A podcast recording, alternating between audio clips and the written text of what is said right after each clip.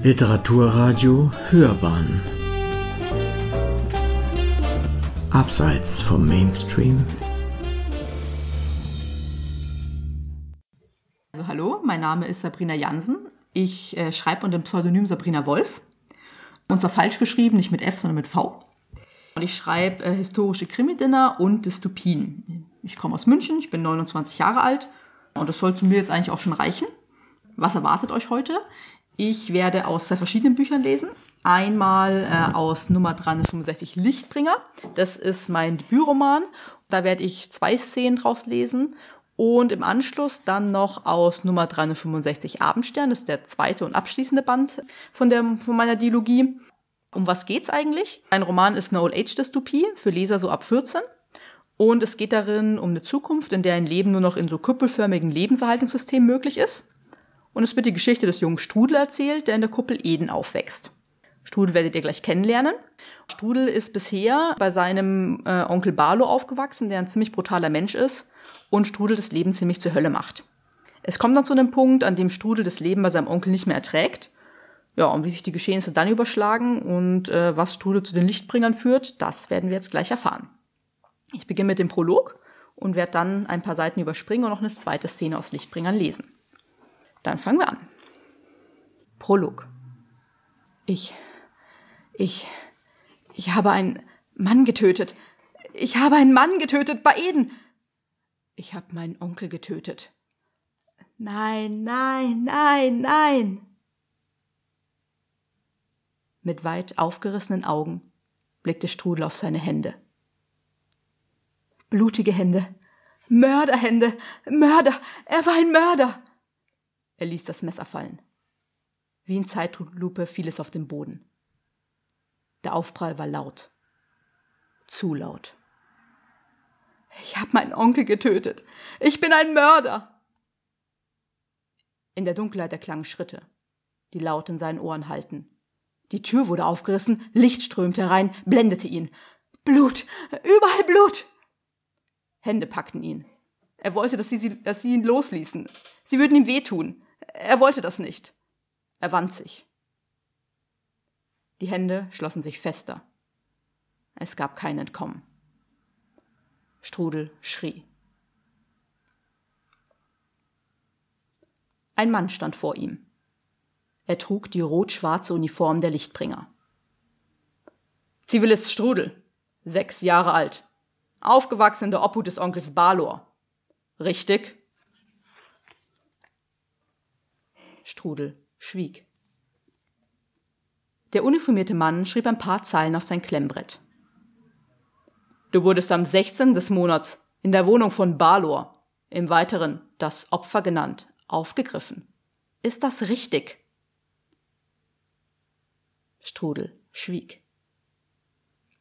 Wieder kratzte ein Stift auf Papier. Das Opfer wurde erstochen aufgefunden.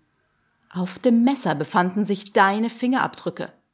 Hast du dazu etwas vorzubringen? Strudel schwieg. Der Mann runzelte missbilligend die Stirn. Ich halte fest, der Verdächtige verweigert die Aussage. Vergeblich wartete der Mann auf eine Reaktion. Dann entschied er mit fester Stimme. Wir bringen dich zur Akademie deinem neuen Zuhause. Du kannst dich geehrt fühlen, Soldat. Strudel fühlte sich nicht geehrt. Strudel hatte Angst. Los, Soldat, beweg dich. Wir haben keine Zeit für Kinderspiele. Es herrscht Krieg.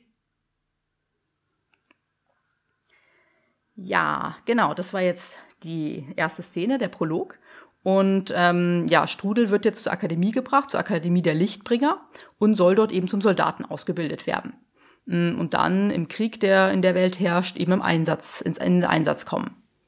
Mm, die zweite Szene spielt jetzt äh, eine Weile später. Strudel wird jetzt schon seit einiger Zeit zum Soldaten ausgebildet und er wurde mit neun anderen Kindern zusammen in Trupp 6 eingeteilt. Finnen und Tieren sind ähm, zwei Freunde von Strudel, die zusammen mit ihm im Trupp sind. Genau, jetzt ist natürlich die Frage, wie sieht diese Ausbildung aus bei den Lichtbringern? Und ähm, Ja, es ist so, dass äh, die ziemlich gefährlich ist und ähm, jetzt der Trupp zum Beispiel auch ein äh, ziemlich gefährliches Trainingsmanöver bestreiten soll. Dabei sollen sie ihre Fähigkeiten in einer von den Lichtbringern nachgestellten Kriegssimulation unter Beweis stellen. Mm, sie haben gerade versucht, einen großen See auf dem Trainingsgelände zu umgehen und sind aber auf ein Minenfeld gestoßen. Simon, ein etwas älterer Junge und Anführer des Trupps, hat eine Lösung für das Problem gefunden und da setzen wir jetzt ein.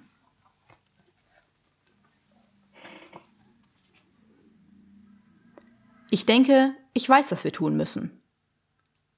Alle sahen gespannt zu Simon. Wir haben ein Boot gefunden. Finnen rückte seine Brille zurecht. Auf dem See schwimmen überall Eisschollen und auf dem Wasser sind wir völlig ungeschützt. Simon nickte. Wir werden das Risiko eingehen müssen. Es gibt keine andere Möglichkeit. Simon führte sie zu dem Boot, das einsam in einem kleinen Steg lag. Es war aus Metall, hatte einen Motor am hinteren Ende und besaß zusätzlich vier Ruder. Diese wollten sie benutzen wegen des Lärms, die der Motor verursachen würde. Sacht schlugen kleine Wellen gegen die Bootswand und es schaukelte friedlich hin und her. Das ist zu einfach, schoss es Strudel durch den Kopf, hm, doch er sagte nichts. Simon hatte sie angewiesen, leise zu sein und nur in allergrößter Not zu sprechen. Ihre Stimmen würden sonst zu weit über den See getragen. Immerhin verdeckten Wolken den Mond. Dadurch würde es schwerer sein, sie zu sehen. So still wie möglich setzte sich der Trupp in der zuvor festgelegten Reihenfolge in das Boot. Tieren und Strudel sollten zuerst rudern. Die anderen späten, mit den Gewehren im Anschlag, wachsam über den See. Auf Simons Zeichen ließen sie die Paddel leise zu Wasser. Dann begannen sie gleichmäßig, wie Simon es ihnen erklärt hatte, zu rudern. Es ging leichter, als Strudel gedacht hatte. Sie kamen gut voran. Gerade als seine Arme allmählich müde wurden und der Schweiß auf dem Gesicht spürte, ließ Simon sie wechseln. Strudel überließ seinen Platz Finnen und beobachtete das Ufer.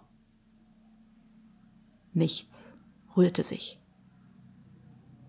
Sie hatten das nördliche Ufer fast erreicht, als Lauris leise anfing zu jammern. Er hatte Blasen an den Händen. Simon nickte Tien zu, der sich bereitwillig erhob, um Loris abzulösen. In diesem Moment riss die Wolkendecke über ihn auf und der Mond erhellte den See. Strude wollte Tien zurück in Deckung ziehen, doch er war zu langsam. Ein lauter Knall, der von überall zugleich zu kommen schien, unterbrach Tien in seiner Bewegung. Schrei halten über den See. Und Strudel kam es so vor, als bliebe die Zeit stehen. Ungläubig sah Tien an sich hinab und berührte mit den Fingerspitzen das Loch in seiner Brust. Blut quoll hervor. Dann, langsam, wie in Zeitlupe, fiel Tien über Bord. Rudert weiter. Schützen legt an. Beim nächsten Schuss zielte auf das Mündungsfeuer. Befahl Simon gedämpft und übertönte trotzdem das Chaos um ihn herum. Die Ruder stießen ins Wasser und Strudel sah, wie sich drei Gewehre hoben. Noch bevor sie den ersten Schuss abgeben konnten, ertönte ein zweiter Knall. Jetzt erwiderte Trupp 6 das Feuer. Strudel jedoch hatte nur Augen für Tieren. Er war erst ein paar Meter von ihnen entfernt. Das Wasser um ihn herum verfärbte sich bereits dunkel, doch er ruderte verzweifelt mit den Armen. In Strudels Ohren rauschte es. Er trat an den Rand des Bootes. Strudel? Nein, runter! Weder Finne noch Simon erreichten rechtzeitig. Mit einem Sprung überwand Strudel die Reling. Das Wasser war eisig. Im ersten Moment glaubte Strudel, sein Herz würde einfach stehen bleiben. Völlig orientierungslos schwebte er in flüssigem Eis. Er hatte das Gefühl zu ersticken. Dann durchstieß sein Kopf die Wasseroberfläche. Strudel schnappte nach Luft. Tien! Ja, äh, ob Strudel gelingt, Tieren zu retten und ähm, wie es mit den Freunden weitergeht, das erfahrt ihr in Nummer 365 Lichtbringer. Mm, wir machen jetzt eine kleine Zeitreise und zwar hin zu Band 2, nämlich Nummer 365 Abendstern. Und ähm, ja, da muss ich auch ein paar Worte vorneweg sagen. Mm, es ist so, ich werde hier den Beginn des Buchs lesen und dann ein Stück überspringen und noch eine Szene, mm, ja, eine spätere Szene auch noch euch vorlesen. Ja, jetzt ist es zwar der zweite Band, aber es braucht eigentlich nicht wirklich viel Vorwissen. Ähm, für die, die Lichtbringer kennen, also wir schließen direkt dort an, ähm, direkt, direkt am Ende an, äh, in dem Moment, als Strudel äh, von dem mysteriösen Fremden vor seiner Hinrichtung gerettet wird. Äh, für die, die Lichtbringer nicht kennen, ähm, Strudel ist zu dem Zeitpunkt dann schon 15 Jahre alt. Also in Lichtbringer ähm, erleben wir so die Kindheit und Jugend äh, von Strudel und bei Abendstern geht's dann praktisch ab dem Zeitpunkt weiter. Genau, mm, es kommt aber erst der Prolog und im Prolog äh, werden wir nicht Strudels Sicht einnehmen, äh, sondern wir werden in äh, Victoria, Oberst Victoria, ähm, schlüpfen und äh, die ist bei besagter Hinrichtung dabei. Ja, genau. Und ähm, genau, dazu sage ich jetzt noch nicht viel mehr, weil ihr werdet sie gleich äh, kennenlernen, die gute Victoria. Prolog. Er war gekommen, um sie zu töten. Sie hatte immer gewusst, dass er zurückkehren würde. So war er erschaffen. Nun war er hier und sie lächelte über ihre eigene Genialität. Trotz allem war das Wichtigste gelungen. Er war ein Mörder, eine perfekte Todesmaschine. In seinen türkisen Augen leuchtete Hass, und sie wusste, er würde nichts lieber tun, als sie auf die grausamste Weise zu ermorden. Er war wie ein Tier, wild und dumm. Nicht in der Lage zu begreifen, welches Geschenk sie ihm gemacht hatte. Doch dann brach er den Blickkontakt. Sie musste zugeben, dass sie überrascht war. Das kam selten vor. Wie konnte er es wagen, sie erneut zu enttäuschen? Nie hätte sie erwartet, dass er seine Mordlust zügeln konnte. Wie konnte es in seinem beschränkten Horizont etwas Bedeutenderes geben als seine Rache an ihr? Wie hatte sie nur so etwas Mangelhaftes erschaffen können? Was für eine Schande! Er wagte es wirklich von, sich von ihr abzuwenden. Von ihr! Sie sollte alles sein, was ihn interessierte. Das Zentrum all seiner Gedanken. Es sollte für ihn nichts Wichtigeres geben, als sein Streben, sie zu töten. Stattdessen kniet er sich zu diesem Bengel, ignorierte sie. Dafür würde er leiden. Würden sie beide leiden. Sie würden erkennen, dass sie alles war. Alles von Bedeutung. Ja, äh, das war Victoria. Die spielt im ersten Band schon eine Rolle, ähm, aber im zweiten Band noch eine wichtigere. Genau, jetzt schlüpfen wir aber zurück zu Strudel und zu seiner Flucht. Flucht. Er rannte. Noch vor einem halben Jahr wäre es ein leichtes für ihn gewesen, mit dem Soldaten Schritt zu halten. Jetzt hatte er Mühe, nicht über seine eigenen Füße zu stolpern. Die lange Zeit in Gefangenschaft hatte ihn geschwächt, und seine auf den Rücken gefesselten Hände behinderten ihn. Durch den Knebel in seinem Mund bekam er nicht genug Luft. Auf seine jahrelang antrainierten Instinkte konnte sich jedoch immer noch verlassen. So hechtete er in Deckung, Sekundenbruchteile bevor ein Kugelhagel über sie hinwegflog. Auch der unbekannte Soldat hatte sich einige Meter vor ihm zu Boden geworfen. Durch einen hastigen Blick zurück stellte Strudel fest, dass die Lichtbringer ihm dicht auf den Fersen waren. Sein militärisches Verständnis sagte ihm, dass ihre Chancen äußerst schlecht standen. Wäre sein bester Freund Finnen hier, hätte er ihm die genaue Prozentzahl ausrechnen können. Der Soldat brüllte über den Kampflärm. Los, beweg dich! Ich geb dir Feuerschutz! Jetzt mach schon, Strudel! Strudel wandte den Kopf wieder seinem Retter zu. Der Soldat mit den türkisen Augen mochte ihn zwar vor seiner Hinrichtung durch die Lichtbringer bewahrt haben, aber wenn er nicht schnell einen verdammt guten Plan aus dem Ärmel schüttelte, würde er sich in nicht allzu ferner Zukunft, zusammen mit Strudel, erneut vor einem Erschießungskommando wiederfinden. Vorausgesetzt, dass sie sich nicht schon vorher ein paar Kugeln einfingen. Das war Wahnsinn. Doch Strudel blieb nichts anderes übrig, als dem Mann zu vertrauen. Die einzige weitere Option bestand darin, in die Akademie zurückzukehren. Und dort hatten sie ihn zu Tode verurteilt. Der Soldat feuerte aus der Deckung heraus. Jetzt oder nie. Strudel rollte sich auf den Rücken, sprang auf und sprintete über das Schlachtfeld. Wie durch ein Wunder blieb er unverletzt. In den Knebel keuchend warf er sich zu seinem Retter in den Schnee. Ohne viel Feingefühl riss dieser ihm mit der einen Hand den Knebel aus dem Mund, während er mit der Waffe in der anderen weiter auf die Lichtbringer zielte. Dann zog er zu Strudels Überraschung einen kleinen Schlüssel aus der Hosentasche. Dreh dich um. Strudel befolgte den Befehl und spürte schon einen Moment später, dass seine Hände frei waren.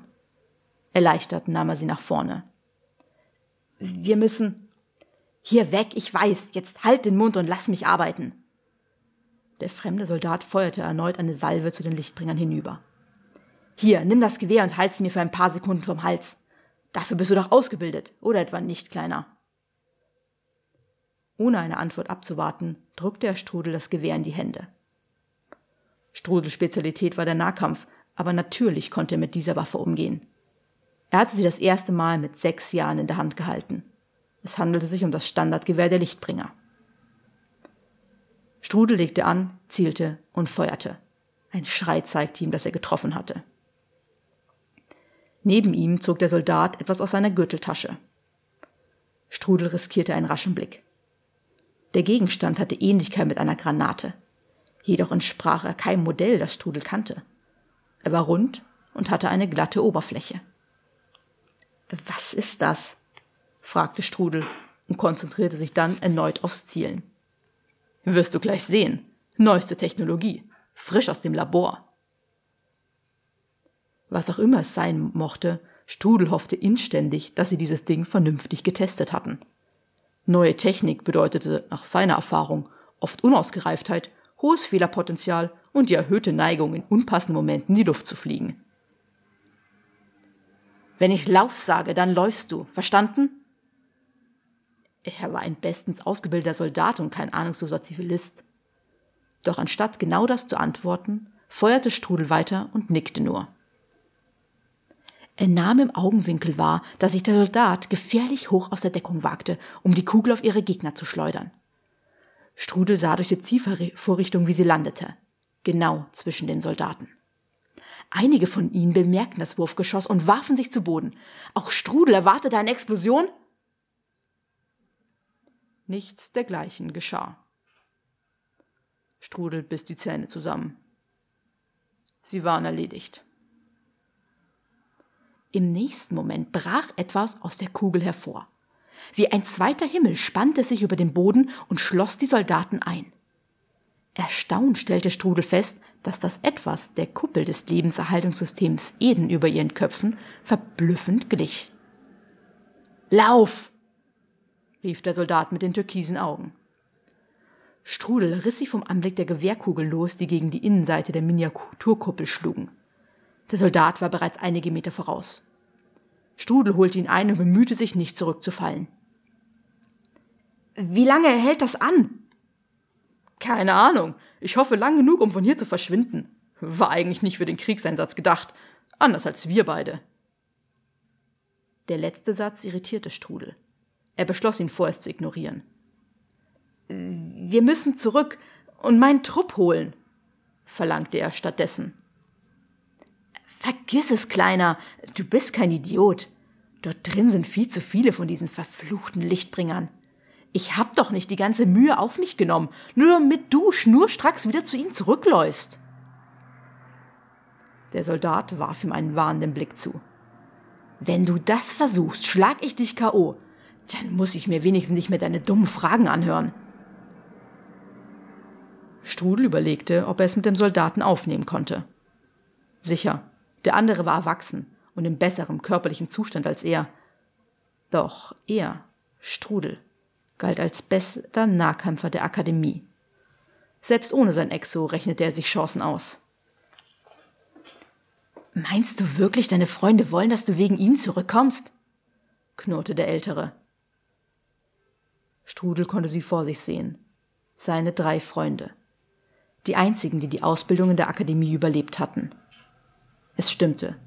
Jeder der drei würde Strudel auffordern, so schnell wie möglich von hier zu verschwinden. Aber wie konnte er fliehen und seine Freunde zurücklassen? Alles andere hatte die Akademie der Lichtbringer ihm schließlich schon genommen. Er konnte unmöglich auch noch sie verlieren. Schlitternd wechselte Strudel die Richtung. Na warte, du kleine Ratte! Die Stimme klang unheilverkündend. Strudel blieb gerade noch genug Zeit, sich darüber zu wundern, warum der Soldat nicht die Verfolgung aufnahm, als ihn etwas am Hals traf. Die Wirkung setzte augenblicklich ein. Er stolperte, rutschte auf dem gefrorenen Boden aus und schlug hin. Seine Finger gehorchten ihm kaum noch, und es gelang ihm nur mit Mühe, die Kanüle aus seinem Hals zu ziehen. Seine Gedanken verwandelten sich in einen zähen Brei. Eine Erinnerung drängte mit Macht an seinen Kopf. Die Generalüberholung, Schmerz, der seine Wirbelsäule hinunterjagte, Finnen mit dick bandagierten Händen. Oberst Victoria. Starke Hände packten ihn und holten ihn für ein paar Sekunden in die Gegenwart zurück. Ich muss zurück, lallte Strudel den Stiefeln vor ihm zu. Stiefel, Stiefel der Lichtbringer, der blonde Soldat, tot, erschossen. Adrian hat ihn erschossen, um Simon zu retten. Adrian und Simon, auch sie waren tot, alle tot. Ich hatte dich gewarnt, Kleiner. Unsanft wurde er hochgehoben und in unnatürlicher Haltung über einen breiten Rücken geworfen. Hilflos lag er da und spürte, wie sich bei jedem Schritt harte Schultern in seine Rippen bohrten. Schlimmer als das war jedoch das Wissen, dass jeder dieser Schritte ihn weiter vortrug. Ja, ähm, damit ist die Flucht von den beiden noch nicht abgeschlossen. Ähm, sie schaffen es tatsächlich aus Eden raus und durch das Ödland, das zwischen den äh, Lebenserhaltungssystemen liegt. Und äh, Strudel findet auch raus, wie der junge Mann heißt, der ihm da jetzt ähm, vor seiner Hinrichtung bewahrt hat. Das ist Talion. Ja, und Talion und Strudel ähm, ja, haben auch bei der weiteren Flucht das ein oder andere Problem. Ähm, ja, sie haben da einiges zu tun und äh, es endet dann darin, dass äh, es zu einem Kampf kommt zwischen den Lichtbringern und äh, den Abendsternen. Und daran sind auch einige Verlorene beteiligt. So werden die Zivilisten genannt, die außerhalb der Kuppeln leben, in, im Ödland. Ja, und ähm, nach einigem Hin und Her schaffen es Talion und Strudel dann aber in Kuppel 67 zum Abendstern.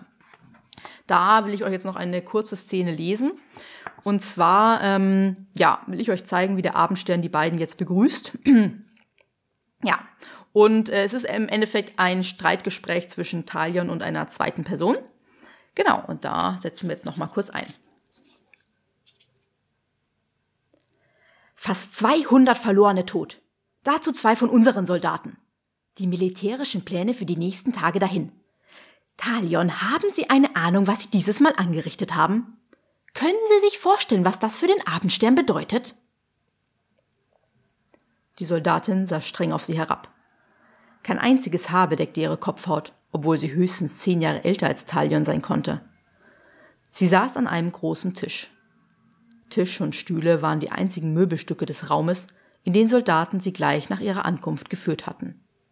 Es saßen sechs weitere Personen dort, alle trugen einen weißen Stern auf blauem Grund auf der Brust, das Zeichen des Abendsterns. Doch bisher hatte niemand gesprochen außer der haarlosen Soldatin. Sie hatte sich weder vorgestellt, noch ein einziges freundliches Wort verloren. Auch ließ sie keinen Zweifel daran, dass die beiden zerschundenen Gestalten, die vor dem Tisch standen, völlig von der Gunst dieser Versammlung abhängig waren. Trotzdem zog Talion spöttisch die Augenbrauen hoch. Seit wann interessiert sich der Abendstern für tote Verlorene? Sie wissen genau, dass wir uns sehr wohl um die Menschen außerhalb der Kuppel sorgen. Wir. Ja, vor allem darum, dass sie nicht nach 67 hineinkommen, nicht wahr? Sind wir doch mal ehrlich. In Wirklichkeit ärgert es euch Ratsmitglieder doch, dass ich gegen euren Befehl gehandelt habe. In die Stirn der Frau gruben sich tiefe Falten. Wenn Sie damit meinen, dass Sie gegen einen ausdrücklichen Beschluss des Rates gehandelt haben, ja, das verärgert uns allerdings. Haben Sie, was haben Sie sich dabei gedacht? Zufällig hielt ich es für das Beste für den Abendstern anders zu entscheiden. Das liegt aber nicht in Ihrer Befugnis, Talion. Es ist unsere Entscheidung. Der Rat befiehlt, und Sie als Soldat des Abendsterns befolgen diesen Befehl. Wie oft müssen wir Ihnen das noch sagen, bis Sie es verstehen? Es war nicht unsere Schuld. Die Lichtbringer haben mit dem Töten begonnen, knurrte Talion. Ich habe niemanden gebeten, uns dort rauszuholen. Die Frau stand auf und schlug mit den Fäusten auf den Tisch. Ja, natürlich nicht. Aber unglücklich können Sie bei unser Taxi auch nicht gewesen sein, in Anbetracht der Tatsache, dass es Sie inmitten einer verdammten Schlacht aufgesammelt hat. Ein wenig hastig setzte sich die Frau wieder, als wäre sie über sich selbst erschrocken. Sie atmete tief durch und musterte den Klon dann kopfschüttelnd. Sind Sie überhaupt in der Lage zu begreifen, dass wieder einmal Menschen wegen ihrer Sturheit sterben mussten? 213 Menschen, um genau zu sein. 213 Menschen waren also gestorben, weil er, Strudel, lebte. Keiner der 213 hätte sterben müssen. 213 Leben. Talion versteifte sich. Was wollen Sie damit andeuten, Ministerin? Die Frau seufzte nachdrücklich. Das wissen Sie genau, aber ich sage es Ihnen gerne nochmal in aller Deutlichkeit. Sie sind undiszipliniert und verantwortungslos. Das waren Sie immer schon. Denn Sie sind nicht in der Lage zu fühlen oder zu denken wie ein normaler Mensch. Talion zitterte, und Strudel war sich sicher, es kostete ihn alle und Strudel war sich sicher, es kostete ihn all seine Willenskraft, nicht auf die Ministerin loszugehen. Was ihn davon abhielt, waren wohl die unauffällig in den Raum getretenen Soldaten. Halten Sie den Mund, warnte Talion leise.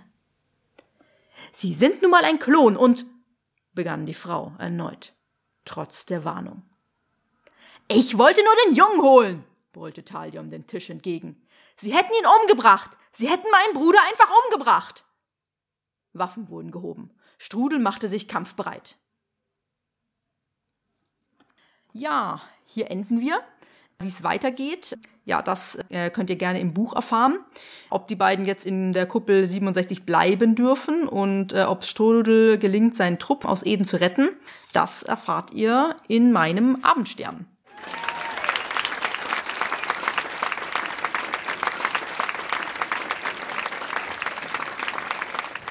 Bei mir sitzt Sabrina Wolf, was natürlich nur ein Pseudonym ist. Mhm. Wir kommen vielleicht noch auf ihren wahren Namen etwas später zurück. Sabrina, ich freue mich, dass du da bist und uns deine beiden Bücher vorstellst. Die, über das Cover reden wir noch. Das ist ein tolles Cover, wie ich finde. Finde ich auch. Und Sabrina, herzlichen Dank, dass du gekommen bist und äh, hier mitten in Schwabing mit uns sitzt und uns auch eine wunderschöne Lesung gemacht hast. Schön, dass du da bist. Dankeschön. Ich bin froh, dass ich da sein darf. Sabrina, hm, vielleicht als Anfang für mich etwas, was, was mich die ganze Zeit schon beunruhigt, nämlich warum heißt dein Held so seltsam?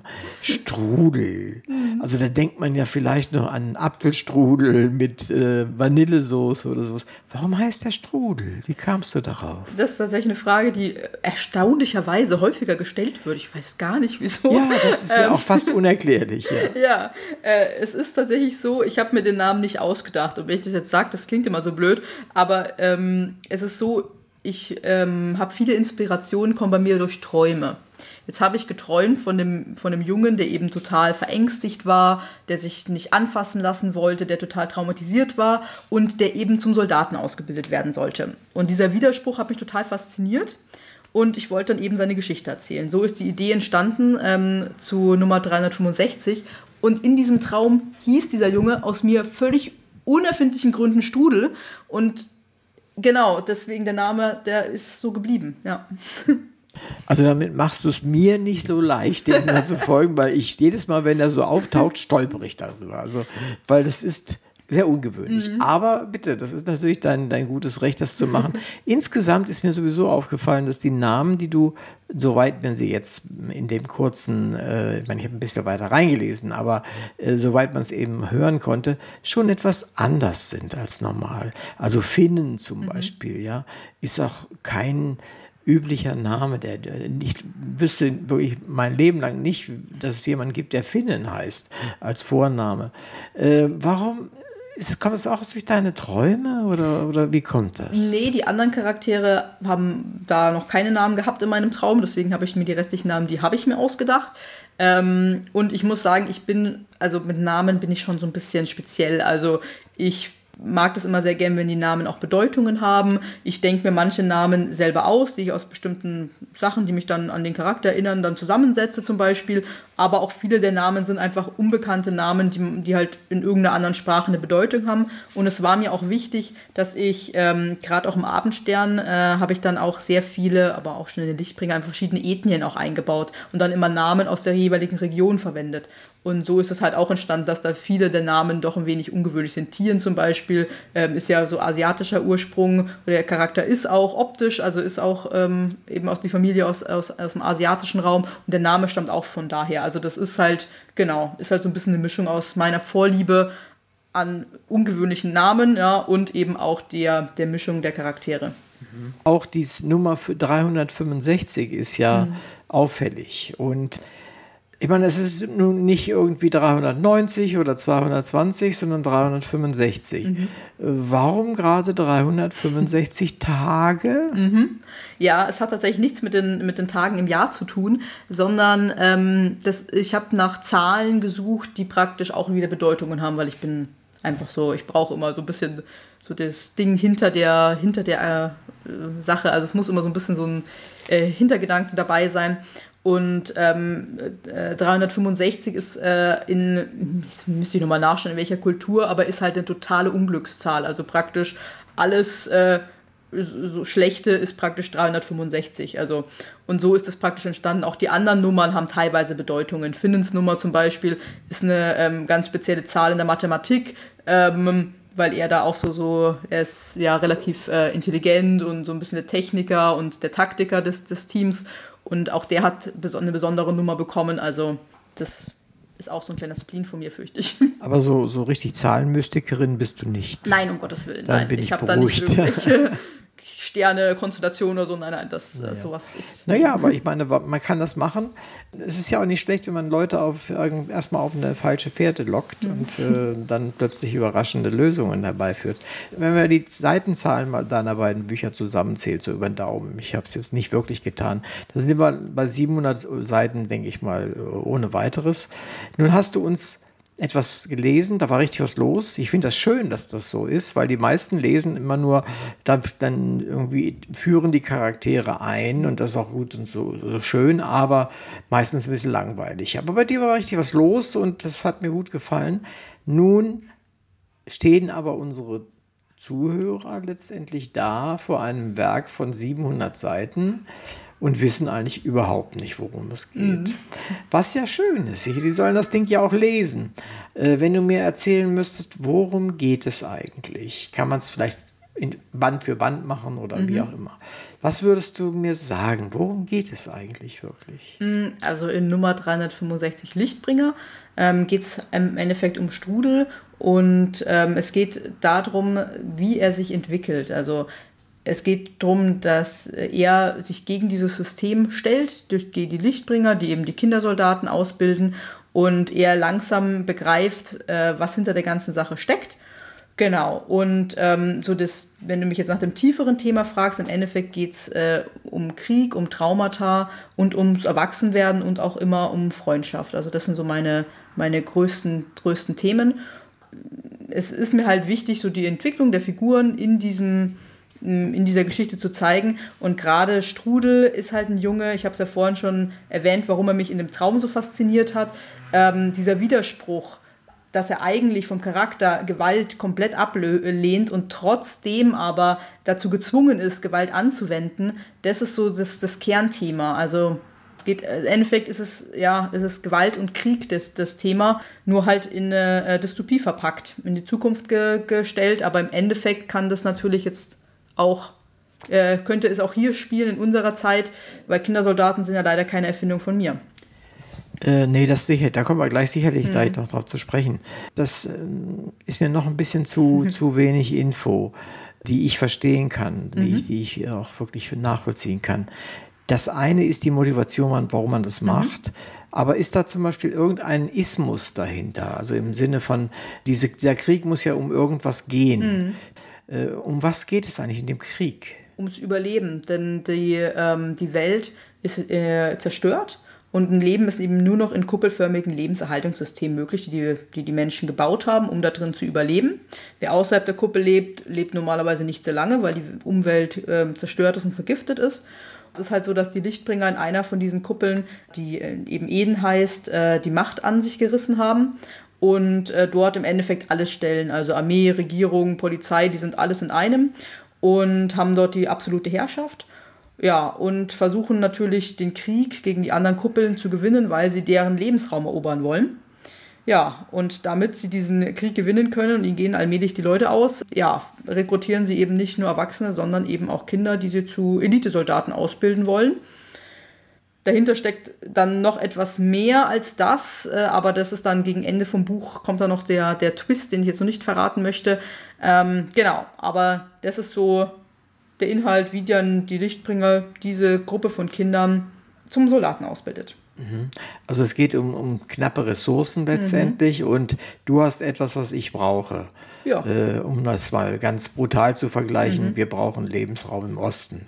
Das kennen wir ja in. Deutschland in gewisser Weise auch. Also das, war, das, ja, das ist durchaus ein Grund für Kriege mhm. natürlich, sowohl auf der angreifenden als auch auf der verteidigenden Seite. Verstehe ich jetzt schon deutlich besser. Gut, Kindersoldaten. Wir alle kennen diese Bilder aus dem Fernsehen, glücklicherweise nur, wo diese kleinen Leute mit der mit, mit, mit, mit einer Kalaschnikow oder was auch immer stehen. Meistens sehen sie nicht sehr glücklich aus, aber schon sehr erwachsen, auch wenn sie sehr klein sind. Strudel ist ja sechs Jahre alt, mhm. als das, die Geschichte anfängt zu laufen. Ich weiß nicht, ob es mir gefallen hat, wie er, als er rekrutiert wird, da ist er noch ein normaler hm. Sechsjähriger, ob da äh, das so, was er sagt und wie er sagt, so seinem Alter entsprechend hm. ist. Ja, das ist ähm, öfter ein Punkt, wo ich gefragt werde. Äh, es ist ja so, mh, dass Strudel kein normaler Sechsjähriger ist in dem Fall. Also er hat sein Leben ja bis zu dem Zeitpunkt, wo er Kindersoldat wurde, äh, war sein Leben ja auch kein Zuckerschlecken, sondern er hat im Endeffekt auch da nur ums Überleben gekämpft, weil sein Onkel ihn schwer misshandelt hat. Ähm, genau, das heißt, er ist kein normaler Sechsjähriger, er hat sich nicht entwickelt wie normale Sechsjährige. Ähm, genau, also von daher, äh, ich verstehe das Argument sehr gut. Auch die anderen Kinder sind teilweise sind, ähm, sind sie auch noch ein bisschen, also Finnen zum Beispiel, der äußert sich auch eher wie ein Erwachsener als wie ein Kind. Mm, ich habe schon versucht, da auch Rücksicht drauf zu nehmen, die Sprache entsprechend am Anfang einfacher zu halten und die sich dann komplexer entwickeln zu lassen, umso älter die Kinder werden.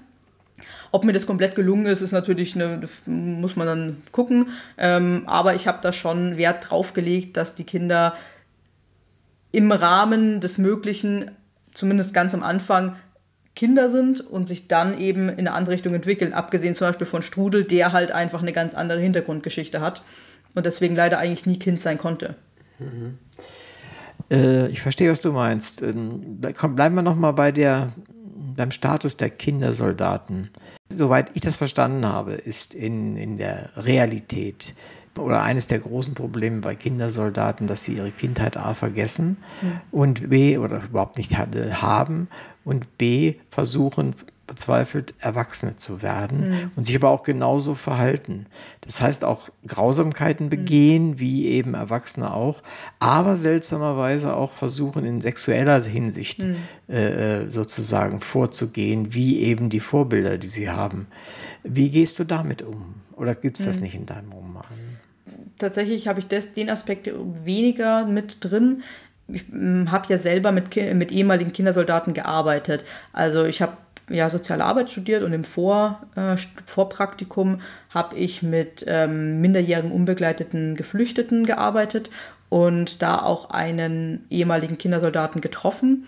Und der hatte mir damals so seine Geschichte erzählt. Was mich schockiert hat, war eben diese, diese Schilderung von ihm, dass er eigentlich Gewalt total abgelehnt hat. Also sowohl vorher wie auch währenddessen, wie auch danach, aber trotzdem man geschafft hat, ihn zur Gewalt zu zwingen, die er aber total, ähm, ja, also total abgelehnt hat, aber er es nicht verhindern konnte. Das fand ich total die äh, interessante, spannende Konstellation und ähm, auch total schockierend, wie er das, wie er davon erzählt hat.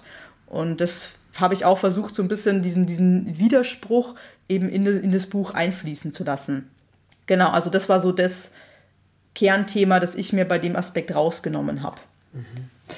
Und das war nicht nur eine Erzählung, wenn man mich erwischt hat, dann habe ich natürlich keine Schuld, weil ich wurde dazu gezwungen.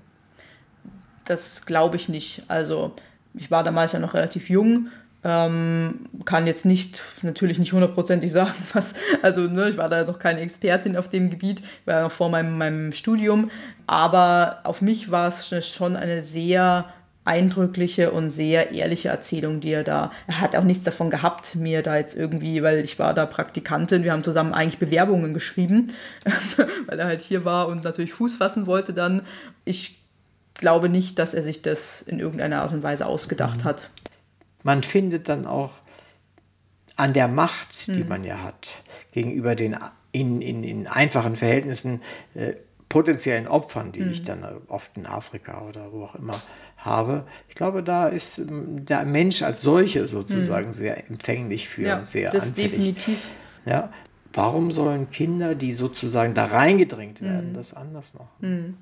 Ja. ja, also das ist, äh, ja, also diese, diese Kriegsthematik, das finde ich auch ähm, total, äh, ja, total interessant, schockierend, wie tatsächlich sich Kriege überall auf der Welt gleichen. Was ich versucht habe, bei meinen beim Büchern zu machen, ist ja im Endeffekt ein Antikriegsbuch zu schreiben. Also ich habe versucht, im Rahmen dessen, wie das möglich ist, bei solchen Büchern, weil die sollen ja auch Jüngere ansprechen, also keine Kinder, aber ne, Jugendliche, da kann man jetzt natürlich nicht die komplette Grausamkeit eines Krieges auffahren, aber im Rahmen dessen, was möglich ist, habe ich versucht, ähm, das schon auch realistisch darzustellen. Das war mir auch ganz wichtig, dass ja, dass im Endeffekt gezeigt wird, also Krieg ist scheiße und ne, das ist so, so eigentlich das Kernthema, wo ich sage, da will ich so ein bisschen, so ein bisschen das Bewusstsein für schaffen und habe das aber natürlich in eine fantastische Geschichte. Ich hätte ja jetzt auch ein Buch über Kindersoldaten im echt, also in der echten Welt schreiben können.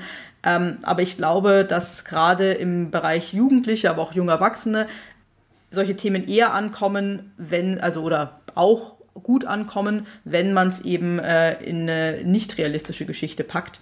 Deswegen habe ich mich dann auch für die Dystopie entschieden, äh, weil ich ähm, finde, dass dieses Zukunftsthema und wie sich die Zukunft ändern könnte, äh, total äh, interessant ist. Ich glaube, dass das auch was ist, was in dem Alter dann eher gelesen wird. Und trotzdem möchte ich aber eben auch damit jetzt nicht irgendwie nur so irgendein banalen, banales Zeug schreiben, sondern schon Sachen, wo mir das Thema auch wichtig ist und am Herzen liegt. Da muss man natürlich sofort nachfragen im Sinne von, warum lesen Sie eher sowas als die Realität? Was muss man tun, damit Sie das lesen? Naja, also warum das so ist, äh, mal kann man natürlich vermuten. Äh, hundertprozentig sicher kann ich das auch nicht sagen. Ich glaube halt, dass es die Leute weniger abschreckt, wenn es halt einfach eine erfundene Geschichte ist.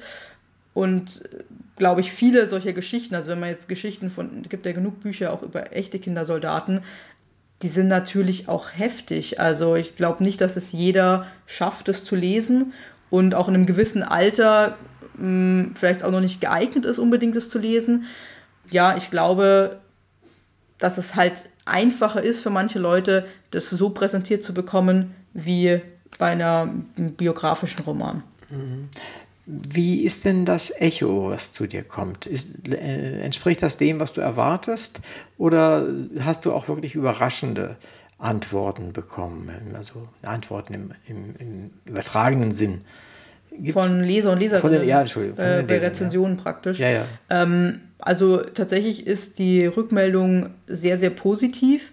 Gerade was mich total fasziniert hat, ist, dass es auch noch Jüngere lesen. Also ich habe ja gesagt, so ab 14, aber auch ich habe schon ähm, Zehnjährige gehabt, also wo die Eltern das vorher schon gelesen haben und es dann ihren Kindern gegeben haben, also ne, und die das dann gelesen haben und das ähm, äh, wo es richtig gut ankam. Aber es ist tatsächlich auch so, dass, es, dass ich festgestellt habe, was ich jetzt auch nicht erwartet hatte, war, dass es halt durch alle Altersschichten gelesen wird. Auch Leute, die zum Beispiel mit, wo noch nie eine Dystopie gelesen haben, haben mir rückgemeldet, äh, sie können mit dem Genre eigentlich überhaupt nichts anfangen, aber die Geschichte fanden sie faszinierend. Das hat mich total überrascht. Natürlich gibt es auch äh, immer mal wieder kritische Stimmen, das gibt es, glaube ich, immer. Aber ich habe überwiegend sehr gutes Feedback bekommen und gerade beim, beim ersten Band, da war es äh, so, dass manche Leute sich gewünscht haben, noch mehr so vom Hintergrund zu erfahren von dem Ganzen, weil das, der erste Band ja eigentlich komplett in Eden spielt und von der Außenwelt nicht wirklich was bekannt ist. Genau, das heißt, das war so, so ein Punkt, wo manche gesagt haben, da hätten sie sich mehr gewünscht, aber das kommt ja dann noch im zweiten Band. Ähm, auch die Sache mit den ähm, Kindern am Anfang, ja, wo du vorhin auch schon nachgefragt hattest, dass die ja noch so klein sind am Anfang, das ist auch oft erstmal für die Leser erstmal überraschend, dass überhaupt so junge Protagonisten auftreten. Und ähm, es war auch so, dass dann kam, ja, ist das denn realistisch, wie sie sich verhalten und so. Man muss ja sagen, es ist ja nur eine sehr kurze Zeit, wo sie wirklich so klein sind. Aber das ist so das, ähm, was ich so rückgemeldet bekommen habe. Ja, es freut mich auch sehr, dass es tatsächlich, also dass ich sehr viel, sehr gutes Feedback bekommen habe. Beim Abendstern zum Beispiel habe ich bisher erstaunlicherweise nur positive Sachen, also nur positives Feedback bekommen was ich sogar schon fast ein bisschen gruselig finde, weil ich finde, man braucht auch mal Kritik, um auch besser werden zu können. Das finde ich immer ganz wichtig, dass man halt nicht nur Honig ums Maul geschmiert kriegt, sondern auch mal gesagt kriegt, das und das äh, kann man noch besser machen, weil sonst kann man sich auch nicht entwickeln als, als Autorin. Mhm. Ja. Mhm. Also ich kann mich erinnern, da haben wir eine Dystopie mal in die Finger bekommen. Ich habe leider den Autor und den Namen völlig vergessen, aber was ich noch in Erinnerung habe, ist, das war so ein bisschen ähnlich, wie, mhm. wie du das auch machst. War Kindersoldaten auf eine etwas härtere Weise mhm. als bei dir äh, mhm. sozusagen auch dargestellt. Aber der hat sich sehr stark auf deren Sprache mhm. äh, bezogen. Mhm. Die, die haben eine neue Sprache entwickelt, mhm. die eben entsprechend negativ war, böse mhm. war mhm. und, und, und so in, in, in Codeworten ja, mhm. also agierte. Der Feind war immer mit bestimmten Vokabeln mhm. verbunden und ja. der Freund mit anderen. Hast du auch, kennst du sowas ähnliches oder mhm. hast du darüber nachgedacht? Oder, oder, wie differenzierst du Freund und Feind? Mhm, das habe ich auch ähm, im Abendstern und im, auch in Lichtbringer teilweise auch eingebunden. Also die Kinder entwickeln auch in gewisse Sachen. Zum Beispiel äh, bei Lichtbringer wird nicht vom Tod gesprochen, sondern von der Ausmusterung Ausmusterung, also sie werden ausgemustert und nicht getötet. Ähm, es entwickelt sich das Wort Schlacke für Abschaum im Endeffekt, ähm, was auch äh, im, im, Ausbildungssystem äh, von daher kommt. Und ähm, auch so dieses, ähm, es wird auch nicht vom Abendstern als Feind geredet, sondern eben auch vom, von, von den Feinden. Und ähm, denen wird auch keine kein Gesicht gegeben. Also das sind einfach die, die Feinde äh, beim, bei dem, also während der ganzen Zeit in Lichtbringer ist überhaupt nicht klar, sind das, also wer das überhaupt ist, diese, diese mysteriösen Feinde, die da immer genannt werden. Auch so diese Sprache von wegen, so, so Sachen wie halt, dass, dass die sich untereinander, also halt, dass immer von Kameradschaft gesprochen wird und auch dieses militärische Genre habe ich auch versucht, so ein bisschen einzubinden, aber es auch nicht zu übertreiben. Also da finde ich, muss man sich auch so ein bisschen die Waage halten. Mhm. An vielen Stellen ist mir das aufgefallen, deine Sprache sehr lebendig auf mhm. jeden Fall. Ich denke mal, Sprache ist ja letztendlich etwas, was uns ausmacht, ganz groß ausmacht. Mhm. Mit Sprachen hat oftmals zu tun auch meine innere Einstellung. Es ist ja wahrscheinlich schwierig, die Soldaten so einzuschwören, dass sie immer nur in den Krieg ziehen, mhm. weil sie sind ja auch Menschen, ja. ja, mit Bedürfnissen und mit Erinnerungen und mit Wünschen. Mhm. Wie gehst du damit um? Mhm. Naja, also ich finde, also ich versuche immer auch mit der Sprache natürlich Sachen zu übermitteln. Also bei mir ist ja relativ typisch, dass ich auch häufig sehr kurze Sätze verwende, gerade wenn dann äh, schlimme Dinge passieren, verkürze ich die Sätze auch ähm, extrem, das ist nur noch ein, ein Wort oder, ne? also das ähm, ist was, mit dem ich gerne arbeite und wenn es dann ein bisschen bildhafter wird, ein bisschen lebendiger, das sind dann immer eher so die Sachen, wo es dann gerade ein bisschen, bisschen ruhiger verläuft. Da habe ich auch versucht, immer so ein bisschen mit der Sprache auch das zu übermitteln. Ja, ich glaube, dass das auch, wie soll ich sagen, recht typisch für mich ist, dass ich schon sehr auch emotional schreibe. Viele sagen, ich hätte auch einen recht nüchternen, also so ein bisschen so relativ ja, strikten mhm. Schreibstil, so wurde es. Also auf jeden Fall nicht romantisch. Das nee, ist, äh, das auf keinen ja, Fall. Romantik gibt es bei mir nicht. Keine, da habe ich keine Stelle in Erinnerung. Nein, äh, aber das muss ja auch nicht sein. Mhm. Also wenn das deine, deine Vorgehensweise ist, ist das ja völlig in Ordnung. Nun habe ich, ist mir aufgefallen, während wir, wenn wir reden, wenn du frei redest auch, redest du sehr schnell. Aber es ist schon auffällig, wie schnell du äh, sprichst. Äh, schreibst du auch so schnell? Ja, das ist schon auch ein Problem oft, dass mein Kopf viel weiter ist, als ich das artikulieren kann, also sowohl beim Sprechen, deswegen spreche ich auch oft relativ schnell, und auch beim Schreiben. Also ich komme tippen gar nicht hinterher und bin schon eigentlich weiter drüben. Deswegen sind meine Sätze beim Schreiben äh, teilweise auch nur halb und dann fehlt irgendwie ziemlich viel. Hängt auch mit meiner Legasthenie zusammen, aber es ist schon so, da immer mal ein bisschen Probleme habe, auch mit dem Schreiben hinterherzukommen. Ja, aber es ist nicht so, dass ich jetzt turbo schnell tippen könnte. Schön wäre es, wenn ich so schnell tippen könnte. Aber äh, ja, ich glaube, ich bin so Mittelmaß im Schreiben in der Geschwindigkeit, würde ich mal behaupten. Mhm. Ich habe gelesen irgendwo bei einem Interview, das du woanders geführt hast, dass du absolute Ruhe brauchst beim mhm. Schreiben. Äh, schreibst du dann immer gleich? Ja, ich, also, naja, es heißt, also, es kommt halt drauf an. Bei mir ist es oft so, dass ich halt Szenen schon im Kopf habe und auch so oft so diese filmmäßig das sehe, was passiert. Und da schreibe ich dann auch ziemlich schnell und faspel mich auch, weil ich eigentlich schon weiter bin. Aber wenn ich gerade nicht so genau weiß, ach, was, ne, wie ist denn jetzt das nächste Satz und so, dann ähm, ist es auch oft mal so, dass ich mal fünf Minuten da sitze und irgendwie nur an einem Satz irgendwie rumschreibe. Von daher bin ich, glaube ich, jetzt, also es ist bei mir sehr unterschiedlich. Also es hat nichts mit, mit Musik oder sonstiges zu tun, weil ich damit einfach mich nicht konzentrieren kann. Ich brauche brauch meine Ruhe dabei, sonst funktioniert das nicht. Aber ähm, ja, es ist nicht so, dass ich jetzt in einer bestimmten Geschwindigkeit, es ist auch mal sehr schnell und mal sehr langsam, Du hast es vorhin angesprochen, äh, sonst hätte ich es vielleicht gefragt, ob wir darüber sprechen möchten, aber du hast es selbst angesprochen, Legasthenie. Du hast offensichtlich ja nicht so eine leichte Legasthenie, sondern das behindert dich schon und, oder stört dich schon sehr, hatte ich den Eindruck, oder?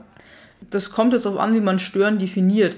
Also es ist schon so, dass äh, als Legastheniker ist es ja so, dass man Probleme mit dem Lesen und Schreiben hat, also mit dem korrekten Lesen und Schreiben so in meiner Kindheit, gerade in der Grundschulzeit, würde ich sagen, war die schon sehr ausgeprägt. Aber ich habe auch schon wesentlich heftigere Fälle gesehen. Also von daher muss ich sagen, im Endeffekt ist es schon, würde ich auch hier sagen, eher so Mittelmaß. Und es hat sich sehr gebessert. Also ähm, dadurch, dass ich viel, viele Sachen lernt man halt auch irgendwann auswendig. Also gerade beim, beim Schreiben, ne, dann irgendwann weiß man halt, dass dann hier ein Haar hingehört oder halt auch nicht.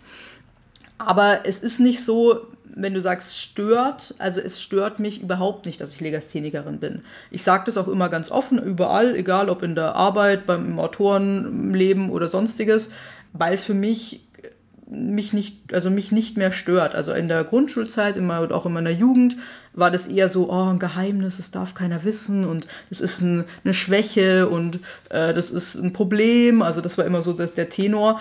Aber ich habe für mich das mittlerweile eigentlich komplett umgewandelt. Ich sage eigentlich, das ist keine Schwäche für mich. Es ist eigentlich sogar meine größte Stärke, die ich habe, dass ich Legasthenikerin bin.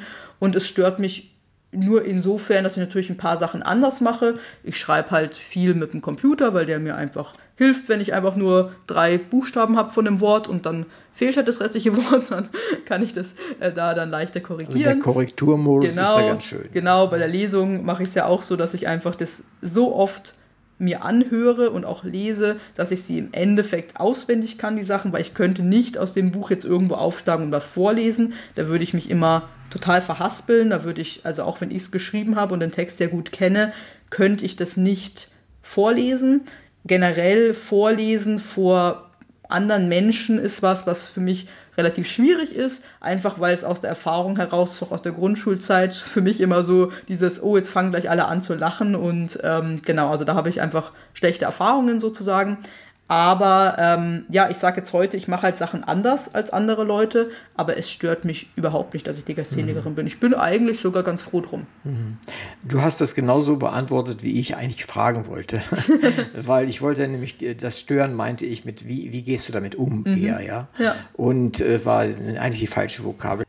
Äh, ich kenne auch den einen oder anderen, der das aber so macht, und das, das auch hingenommen hat und als äh, Fehler als Dauerfehler bei sich sieht, aber sich dahinter wirklich versteckt. So nach der Devise, ist halt so, ja. Äh, und gar nichts mhm. daran tut, was, was, er macht, was man machen könnte, im mhm. Sinne von, wie du, du hast, schreibst dir es auf, du, du machst äh, verschiedene in Häkchen Gegenmaßnahmen mhm. oder Kompensationsmaßnahmen. Mhm. Das finde ich, das wollte ich eigentlich mhm. damit ausdrücken. Ja. Ich finde das gut, wenn ja. Menschen ein, nennen wir es Handicap oder irgendeine eine Sache haben, die andere Maßnahmen notwendig mhm. macht, damit man sein Ziel erreicht und ja. überhaupt ein Ziel fasst in diese Richtung. Ja. Mhm. Aber ich denke, also Legasthenie hin oder her, ich finde, man kann also als Legasthenikerin oder als Legastheniker alles ähm, erreichen, was auch jemand macht, der nicht Legastheniker und nicht Legasthenikerin ist. Ich glaube sogar, dass wir viele Dinge sogar eher oder sogar besser machen als andere Menschen, weil mit der Legasthenie ja auch andere Sachen gekoppelt sind. Also zum Beispiel viele Legastheniker sind sehr kreativ, sind sehr intelligent, also äh, haben spezielle Fähigkeiten in anderen Bereichen, die jetzt halt nicht mit Rechtschreibung zu tun haben. Also eigentlich finde ich, meine Güte, Rechtschreibung ist eigentlich in der heutigen Zeit total ja, eigentlich, ja, also einfach nicht mehr so wichtig und es kann uns so viel abgenommen werden durch die Technik. Es ist, finde ich, kein, kein großes Problem oder kein Handicap, Legastheniker zu sein. Mhm. Ja. Ich verstehe, was du meinst. Äh, nicht aufgeben. Und so nach dem ja, nee, ich mache keine Lesung. Ja, das ist das, das ist der schlechteste Weg. So, deiner ja, ist toll. man muss es halt nur anders machen als andere. Also ich könnte es halt nicht hinsetzen und irgendwas ja. lesen. Ich muss mich halt entsprechend vorbereiten, aber dann geht es genauso. Ja, und das finde ich ja. ganz toll. Und das hast du gut gemacht. Wir haben ja auch unsere Zuhörer oder Zuschauer hier so, haben gesagt, hey, das machst du, machst du toll mit dem, mit dem Lesen und lebendig und äh, äh besser als manch ein anderer. Strudel. Warum ist Strudel eigentlich nicht schwul? Im Augenblick sind alle schwul oder sind lesbisch. Warum ist der nicht schwul? Tatsächlich. Und auch noch ähm, katholisch oder was weiß ich, was in einem Muslim oder, oder irgendwas. Also das mhm. ist ja sehr in, ja, mhm. dieses, diese Problemfelder noch zusätzlich drauf zu hauen. Warum ja. hast du das nicht Warum ist Strudel nicht schwul? Ähm, naja, also im Endeffekt äh, geht es in meinen Büchern sowieso nicht um Liebesgeschichten. Also es ist einfach nicht mein Thema. Mein Thema ist eher Freundschaft. Und ähm, im ersten Band haben meine Protagonisten auch gar nicht die Zeit, sich über sowas wie Liebe, mit sich sowas beschäftigen. Es geht darum, dass sie überleben und nicht darum, dass sie die große Liebe finden. Also die haben echt andere Probleme. Und ähm, genau, das ist das eine, dass ich da einfach gar nicht drüber spreche äh, schreibe über das Thema. Es ist dann im zweiten Band tatsächlich schon so, da werden die ja dann auch eben, die sind ja Jugendliche und auch die, die anderen Figuren, die dann eingeführt werden, dass ich da auch äh, queere Charaktere habe, weil ich das einfach auch wichtig finde, weil ich denke, dass äh, das einfach zum Leben dazugehört.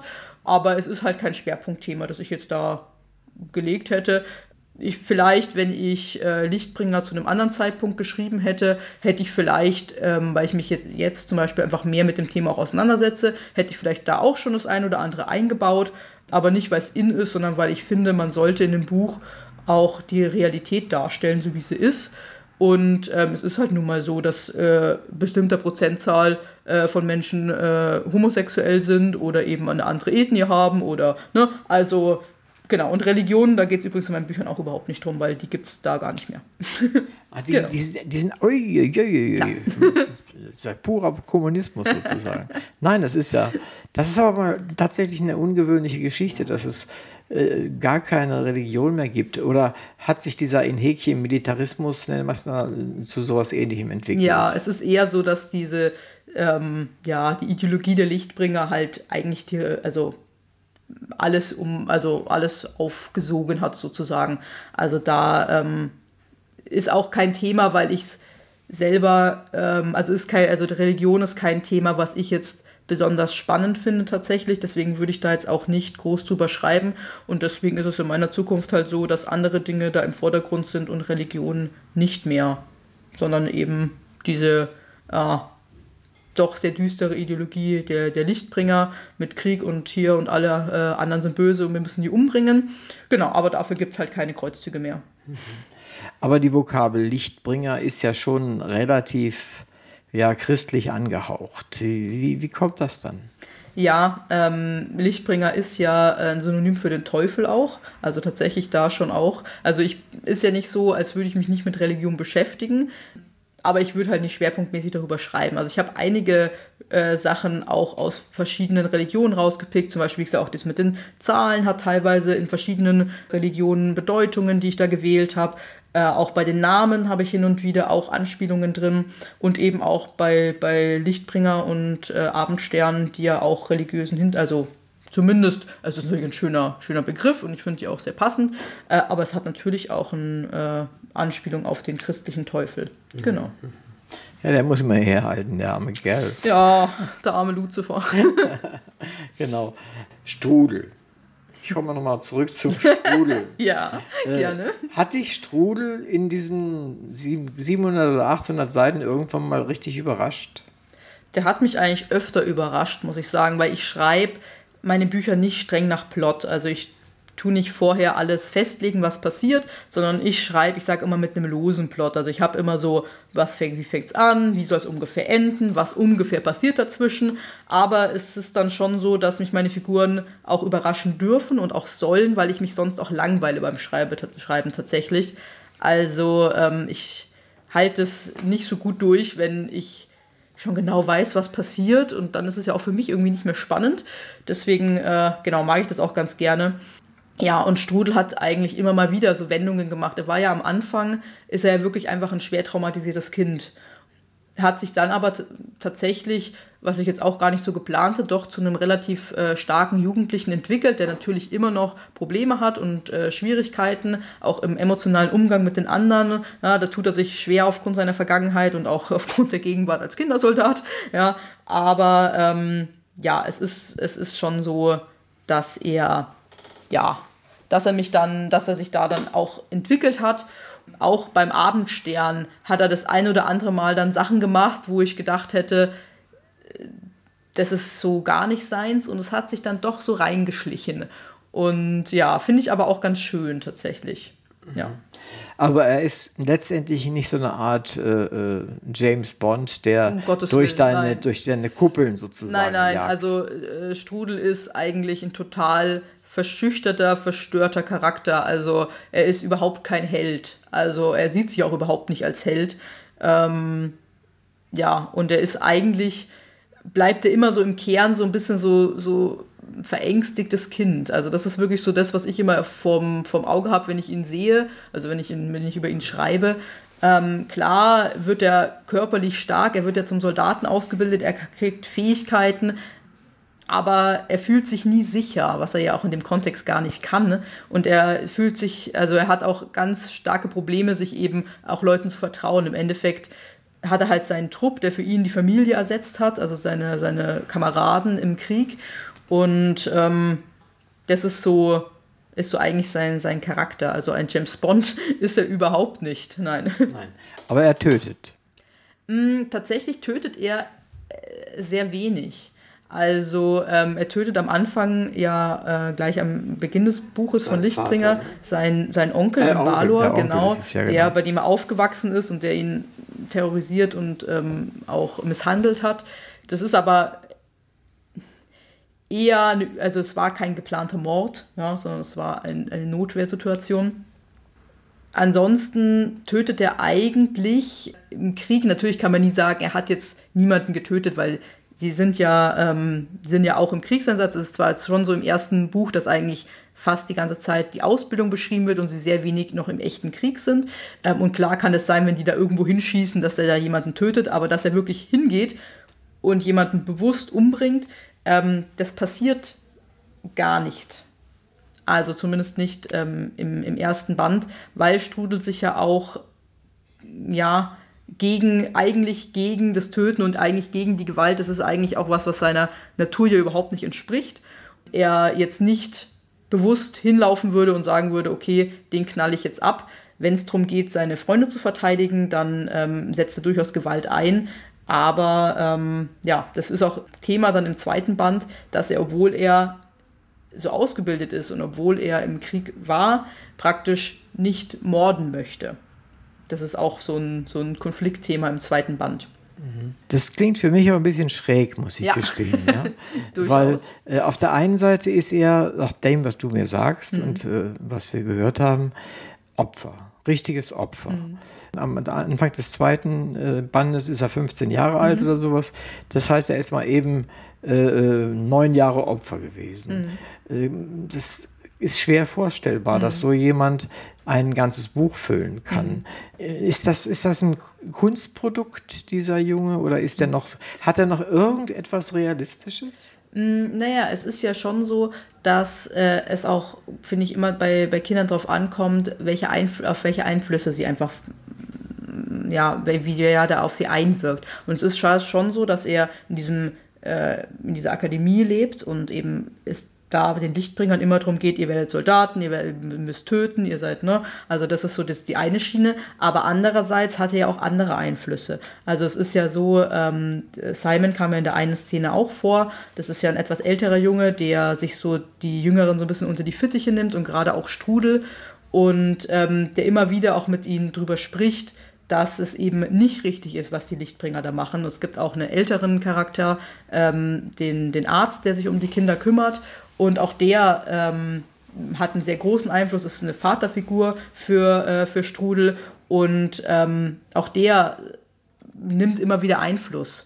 Also, mh, ich glaube, es ist sehr schwer, das so jetzt auf, auf der Grundlage, die man jetzt so ge gehört hat jetzt hier oder auch ähm, was du über das Buch weißt, kann ich verstehen, dass man sagt, boah, also das ist ja totaler Schwachsinn. Wie kann denn das sein, dass der Junge nicht... So habe ich es ja noch nicht gesagt. Nee, ja, nee, aber ich, ne, also ich kann, ich kann durchaus verstehen, dass man sagt, das ist, äh, das ist total, äh, kann doch gar nicht sein und so. Ich glaube aber, wenn man es liest, und das war, war auch die Rückmeldung, dass meine Charaktere sehr realistisch sind. Also, dass sie ähm, anders als in manchen Büchern, wo James Bond durch die Gegend rennt und alle abschießt, ohne dass es irgendwen kümmert, dass, oder ihn selber nicht kümmert, dass er irgendwen tötet, ähm, oder auch keine Fehler hat. Meine Charaktere haben alle Ecken und Kanten, haben alle Fehler ähm, und Stärken und Schwächen. Und ähm, ihre Entwicklung ähm, Natürlich ist die Frage Kunstprodukt, naja klar, also ob das jetzt so tatsächlich passieren kann, ist natürlich die Frage, aber ich denke, innerhalb der Geschichte äh, ist es durchaus realistisch, wie es passiert. Mhm. Gibt es in diesen vielen Seiten irgendwo eine Beerdigung? Mm, ja, ganz am Schluss. Also tatsächlich ist es so in Lichtbringer, ähm, wenn die Kinder dort ausgemustert werden, also sterben, ähm, werden die weggeschafft und es wird dann nicht mehr drüber geredet. Fertig. Also die Lichtbringer sagen einfach, die sind jetzt weg. Und ähm, es wird drüber gesprochen, also Simon zum Beispiel spricht ähm, mit Strudel drüber, was mit den Kindern passiert, dass die halt, ne, dass die, dass die gestorben sind. Äh, Strudel stellt sich dann auch vor, wo die sind, weil er sich fragt, wo kommen die hin, ja, und stellt sich dann auch einen Friedhof vor, weil Simon ihm davon erzählt hat.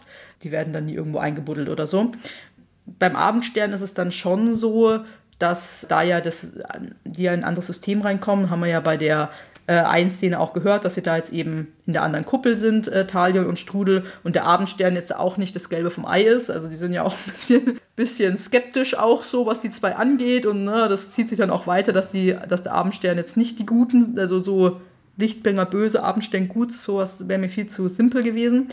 Und da ist es dann schon ja auch so, dass es alles ein bisschen, wie soll man sagen, mehr ins Zivilleben auch geht. Ja, da gibt es aber jetzt auch keine Beerdigung in dem Sinne, also dass man da, dass da jetzt wirklich ja, jemand äh, am Grab steht. Ähm, aber ganz am Schluss, äh, die letzte Szene spielt auf einem Friedhof. Äh, aber noch ein, ein, vielleicht das letzte Thema. Ähm, du sprichst von Klonen mhm. hier in dem, in dem Roman, im zweiten vor allen Dingen, mhm. glaube ich. Ne? Was hältst du vom Klonen? Hm. Schwierige Frage, muss ich sagen. Ähm, also tatsächlich ist es ja so, dass Fiktion und Realität, finde ich, muss man immer zwei verschiedene Sachen sehen. Also jetzt ich als, äh, als Sabrina würde sagen, dass das Klonen einerseits eine Chance ist, aber man, finde ich, trotzdem auch echt aufpassen muss, was man damit macht. Also jetzt bei uns so in, in unserer Welt. Ich glaube, also ich bin natürlich jetzt auch keine Wissenschaftlerin aber so wie ich es verstanden habe, ist es ja schon auch medizinisch, gibt es da ja viele, viele Möglichkeiten, was man da machen kann, dass man jetzt tatsächlich einen Menschen eins zu eins klont und den dann da irgendwie rumlaufen lässt, äh, wie hier scharf, was war das, Dolly oder ja. so. Ähm, ich hoffe, dass es nicht passieren wird, weil ich glaube, dass das einfach ganz viele moralische, ganz äh, tiefgreifende Probleme auf, äh, ja, aufwerfen würde. Genau, also ich finde halt, wie bei allem in der Wissenschaft, dass es alles häufig einfach Chancen gibt, die wir, finde ich, nutzen sollten, aber wir schon auch gucken sollten, was es auch für Risikosachen, ja, was da auch dabei ist, dass man da einfach aufpasst. Genau, das ist so, so meine persönliche Meinung zum Klonen. In den Büchern ist es ja auch so, dass ich das, das Klonthema aufgreife. Bei Lichtbringer kommt das ziemlich am Ende, wird es auch Thema. Und da ist es ja so, wie ich es eigentlich jetzt als Sabrina nicht haben möchte, also dass sie tatsächlich einfach Menschen klonen. Ich fürchte aber halt, dass es nicht so unrealistisch ist, dass es sein könnte, dass es mal passiert, dass, dass Menschen geklont werden und dann vielleicht eben auch aus niederen Beweggründen, wie es zum Beispiel die Lichtbringer machen. Ich kann da jetzt noch nicht zu viel verraten, aber die haben da natürlich nichts Gutes mit vor. Ja? Und ähm, genau, deswegen finde ich, ja, ist aber auch ein total spannendes Thema, weswegen ich es dann ja auch da so ein bisschen reingebracht mhm. habe. Vielleicht noch zu einigen anderen Dingen, die du tust. Du bist bei den Wortarchitekten auch tätig gewesen, hast da was gemacht. Ist das mm, richtig? Ja, also ich war nicht direkt bei den Wortarchitekten, ähm, sondern es ist so, dass ähm, mein Verlag, der Legionarion Verlag, der hat von den, also hauptsächlich von den Wortarchitekten äh, Poetry Slam Texte veröffentlicht in einem Buch. Und da durften auch ein paar Gast-Legionarion-Autoren, zum Beispiel ich, eben einen Beitrag leisten. Das heißt, ich hab, bin jetzt selber nicht da dabei oder habe da jetzt nicht äh, irgendwelche Poetry Slams gemacht, sondern wir haben, wurden halt gefragt, wer praktisch einen Beitrag machen will zu dem Buch und wurden bestimmte Vorgaben. Wir hatten fünf fixe Begriffe und mussten dazu einen Text schreiben. Das äh, habe ich gemacht. Das, also so bin ich damit verbandelt. Ah, ja. ja. Also so wie ich dich jetzt einschätze und wie ich dich sprechen höre und, und wie du agierst, bist du da durchaus gut runtergebracht, wenn du da mitmachen würdest. Also ich ich habe schon, hab schon mal damit geliebäugelt. So. Ich finde das schon auch spannend, äh, der Bereich, aber ja, hat mich jetzt bisher noch nicht, ich bin noch nicht dazu so richtig reingekommen. Na, du bist ja auch noch jung, also da kann noch eine Menge passieren. Dann habe ich noch gelesen, und das hast du auch vorhin im Vorgespräch, glaube ich, kurz erwähnt, dass du Krimi-Dinners entwirfst. Ja. Wie muss ich mir das vorstellen? Wie macht man sowas? Ich meine, ich weiß, was das ist. Ich, ich habe aber noch nie einen gemacht, aber wie, wie macht man das? Naja, also zunächst mal gibt es ja zwei verschiedene Sorten Krimi-Dinner. Das, was die meisten Leute kennen, ist ja, ich gehe in ein Restaurant, dann esse ich dabei was und dabei wird ein Krimi-Fall gespielt und die Leute, die dabei, also die da essen, die werden so ein bisschen eingebunden, die dürfen da mal einen Zettel vorlesen oder sowas. Das mache ich nicht. Die zweite Art der Krimi-Dinner ist, äh, dass man praktisch für zu Hause ein Spiel hat und ähm, während einem gemeinsamen Essen einen Kriminalfall löst. Das heißt, jeder äh, an dem, am Tisch, der dann zu Hause bei sich, ja, macht man ein Abendessen mit Freunden zum Beispiel und jeder kriegt eine Rolle und ähm, schlüpft eine, für den Abend eben in diese Rolle hinein und spielt diese Person und dabei wird dann ein Kriminalfall gelöst. Das ist das, was ich mache. Jetzt ist die Frage, wie macht man das? Ich schreibe Krimi-Dinner auf äh, historischen Kriminalfällen beruhen. Also die, die ich veröffentlicht habe, sind es jedenfalls. Ich habe noch mehr geschrieben, aber nicht alle veröffentlicht. Und ich habe da zum Beispiel den äh, Fall Jack the Ripper geschrieben und habe mir halt da angeschaut, okay, was gibt es denn da für Theorien? Weil der ist ja ungelöst, der Fall. Es gibt aber tausende Theorien, wer es denn jetzt war und was passiert ist. Und naja, genau. Und habe das, äh, hab da recherchiert, habe ein paar Sachen dazu gelesen mh, mm, und habe mir dann überlegt, okay, welche, welche Figuren finde ich am spannendsten, weil die Figuren, die dann die mh, mm, Leute spielen, das sind die, die auch vorkommen in den Fällen. Und dann äh, überlege ich mir, welche Figuren will ich, will ich dabei haben recherchiere über die Person ein bisschen, denke mir auch ganz viel Blödsinn mit dazu aus. Also es ist immer ganz viel Fiktion, aber eben mit einem, mit einem wahren Kern.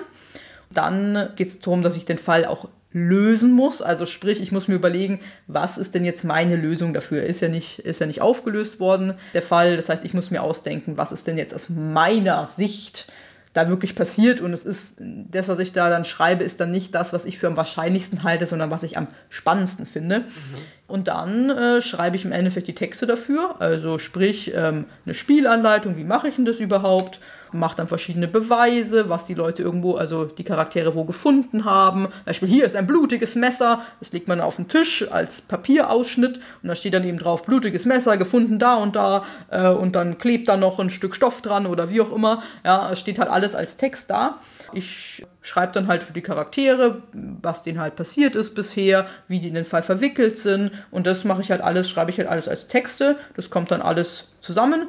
Das kann man dann eben kaufen und dann ähm, durch die Texte, da ist dann alles dabei, was man braucht, mit Einladungskarten und wer überhaupt mitspielt und eben wie die Auflösung ist und so weiter. Und das muss ich halt alles schreiben und dann können sich die Leute das kaufen und zu Hause spielen. Wunderbar. Also ist ja kurz vor Weihnachten fast schon. Äh, das wäre was für Weihnachten an. Ja, tatsächlich wird es viel an so Feiertagen äh, machen das gerne die Leute. Aber Corona hat da auch tatsächlich einiges so ein bisschen äh, eingebremst, weil man ja, also zum Beispiel bei meinen, ich glaube bei dem, ich habe ja zwei veröffentlicht, äh, der, der Ripper ist glaube ich spielbar zwischen sechs und zehn Personen und ähm, die Nacht des Wahnsinns, äh, das ist der Hinterkaif-Eck-Fall da sind es, glaube ich, äh, sieben bis neun Personen. Ungefähr, glaube ich, ähm, genau. Und äh, das ist natürlich, war jetzt in der Pandemiezeit nicht ganz so einfach, weil man ja gar nicht mit so vielen Leuten ja, ja, zusammensitzen genau, konnte. Genau, ja. Das ist ja Probleme über Probleme. Aber ich hoffe, dass es jetzt dieses Weihnachten die Leute oder Silvester ist da auch sehr beliebt, sowas zu machen. Ja. Na, ich drücke die Daumen, weil das ist, äh, wäre ja schön, hört sich gut an, ist auch viel Arbeit sicherlich. Ja. Und äh, wer sowas mag, das ist sicherlich spannend, das zu tun. Und es gibt schlechtere Zeitvertreibe. Vielleicht als allerletzte Frage. Wer hat dieses Cover entworfen? Oh, mein Dieses Cover. Doppelcover. Oh, Vielleicht ja. Äh, beschreibst du es mal für die Hörer. Genau, ich beschreibe es mal. Also mein Cover ähm, von Lichtbringer und von Abendstern lässt sich zusammenlegen. Also die eine Seite von Lichtbringern, äh, die ist so in Rot gehalten und es ist ein, auch ein halbes Gesicht drauf mit äh, einem ganz türkisen Auge, denn Strudel hat auch diese türkisen Augen. Und es ist ein bisschen die Kuppel zu sehen von meinem Lebenserhaltungssystem der zweite Teil, praktisch den Abendstein, kann man daneben legen. Dann wird das Gesicht vervollständigt von meinem Strudel. Und auch die Kuppel geht auch wieder ähm, weiter. Und das ist dann so im Blau gehalten. Und das, genau, kann man so schön kombinieren. Genau, finde ich, ich mag mein Cover sehr gerne. Ich freue mich sehr, dass du noch gefragt hast. genau. Ähm, das hat der Coverdesigner vom Legionariums Verlag, der Antonio, hat das gemacht. Ich habe ihm tatsächlich die Idee geliefert, weil ich hatte das schon länger so überlegt. Ich dachte, das wäre doch voll die coole Idee, wenn man das eben so als Kombinationscover macht. Und er hat es dann aufgegriffen und fand es super und hat das ganz toll umgesetzt. Bin ich sehr, sehr froh, dass er das so schön gemacht hat. Und sieht man dort Strudel oder jemand anderen? Ja, also tatsächlich, ich muss sagen, ich selber bin ja überhaupt kein Fan von Personen auf dem Cover. Ich habe eigentlich am liebsten immer Cover, wo keiner einen irgendwie anstarrt. Aber es ist halt leider so anscheinend, das dass das hast du jetzt aber hier nicht getroffen. Ja, ich, ja, ich habe das, ähm, genau, ich habe das jetzt aber tatsächlich selber schon auf meinem Cover drauf, weil halt die Verlage immer sagen, und das scheint ja auch tatsächlich richtig zu sein, dass es halt besser verkauft wird, wenn halt jemand auf dem Cover drauf ist, weil sich die Menschen dann damit identifizieren. Ich kann das verstehen und deswegen, ähm, ja, ist es auch okay, dass da jetzt mein, äh, meine Person drauf ist. Genau, aber es soll tatsächlich Strudel sein, auch wenn es natürlich dann immer, ist ja immer das Problem mit so Leuten auf dem Cover, dass die natürlich nicht hundertprozentig so aussehen, wie man sich das vorstellt. Aber ich finde, gerade die Augen äh, hat er sehr gut getroffen. Dadurch, dass es insgesamt dann so toll ist und mit so einem Zusammenlegen und so, muss ich sagen, bin ich jetzt super glücklich und das, obwohl jetzt eine Person aus dem Cover starrt. genau. Verstehe. Also, es ist insgesamt eine gelungene, äh, Cover sowieso, aber es ist ein gelungenes Werk, was du vorlegst. Wird es irgendwann Strudel 3 geben oder Nein. ist jetzt wirklich definitiv Schluss? Also aus meinem Standpunkt ja, weil ich habe ähm, das als zwei Bände geplant gehabt, war für mich von Anfang an klar. Und ähm, ich bin jetzt nicht so begeistert immer, wenn, wenn die Geschichte abgeschlossen ist, finde ich, muss man es auch gut sein lassen. Die Geschichte ist so in sich, finde ich, stimmig, wie sie ist. Und ich habe eigentlich nicht vor, jetzt nur, weil, keine Ahnung, mir sonst nichts einfällt oder ich weiß nicht, warum Leute das machen, dann noch ein Teil dran zu hängen oder Teil vorne hin zu hängen. Das ist ja mittlerweile ziemlich in, dass man Ja, irgendwie in jede Richtung weiter, ne? Ja, ja. genau in jede Richtung erweitert.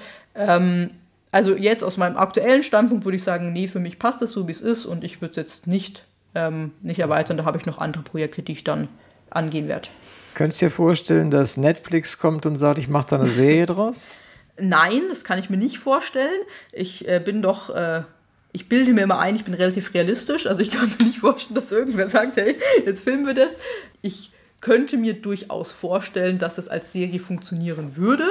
Ja, weil ich finde, das ist einfach, sonst wäre es ja auch, äh, hätte es ja nicht geschrieben, wenn ich es nicht fände, das wäre eine blöde Geschichte. Also ich finde, das ist eine gute Geschichte, ja. Ich könnte mir schon vorstellen, dass das mit einigen Abänderungen vielleicht auch ganz gut ist. Ich glaube, mit Sechsjährigen kann man das jetzt nicht drehen am Anfang. Aber wenn jetzt jemand sagen würde, hey, voll cool, das verfilmen wir, wäre ich wahrscheinlich auch ein bisschen skeptisch, weil Buchverfilmungen oft auch totaler Schrott sind. Aber wenn es jemand gut machen würde, hätte ich jetzt nichts dagegen. Aber das wird nicht passieren. Also ich drücke die Daumen und mitunter ist der Teufel ja ein Eichhörnchen, ja. Und, und es, wer weiß, ist, es passieren. Dinge. Also wenn das Äh, jemand hört und sagt, ich will das verfilmen, bin Genau. ich dabei. Also ich, ich empfehle das sofort, wenn ich ein paar Tantiemen kriege, dann empfehle ich es noch mehr. Nein, äh, das Buch ist, ist ein tolles Projekt, was du gemacht hast und es ist nicht so einfach, das auch wirklich sinnvoll und, und logisch zu Ende zu bringen und äh, das hast du insgesamt super dargelegt.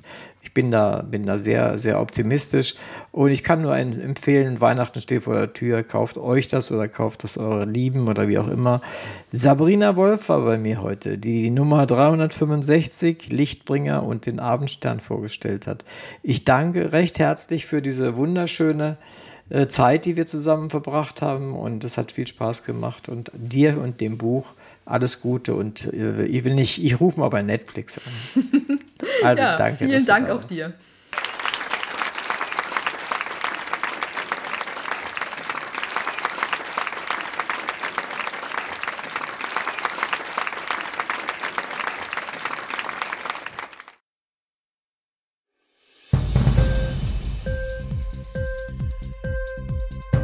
Hat dir die Sendung gefallen? Literatur pur, ja, das sind wir. Natürlich auch als Podcast. Hier kannst du unsere Podcasts hören. Anchor, Spotify, Apple Podcast, iTunes, Google Podcasts, radio.de und viele andere mehr.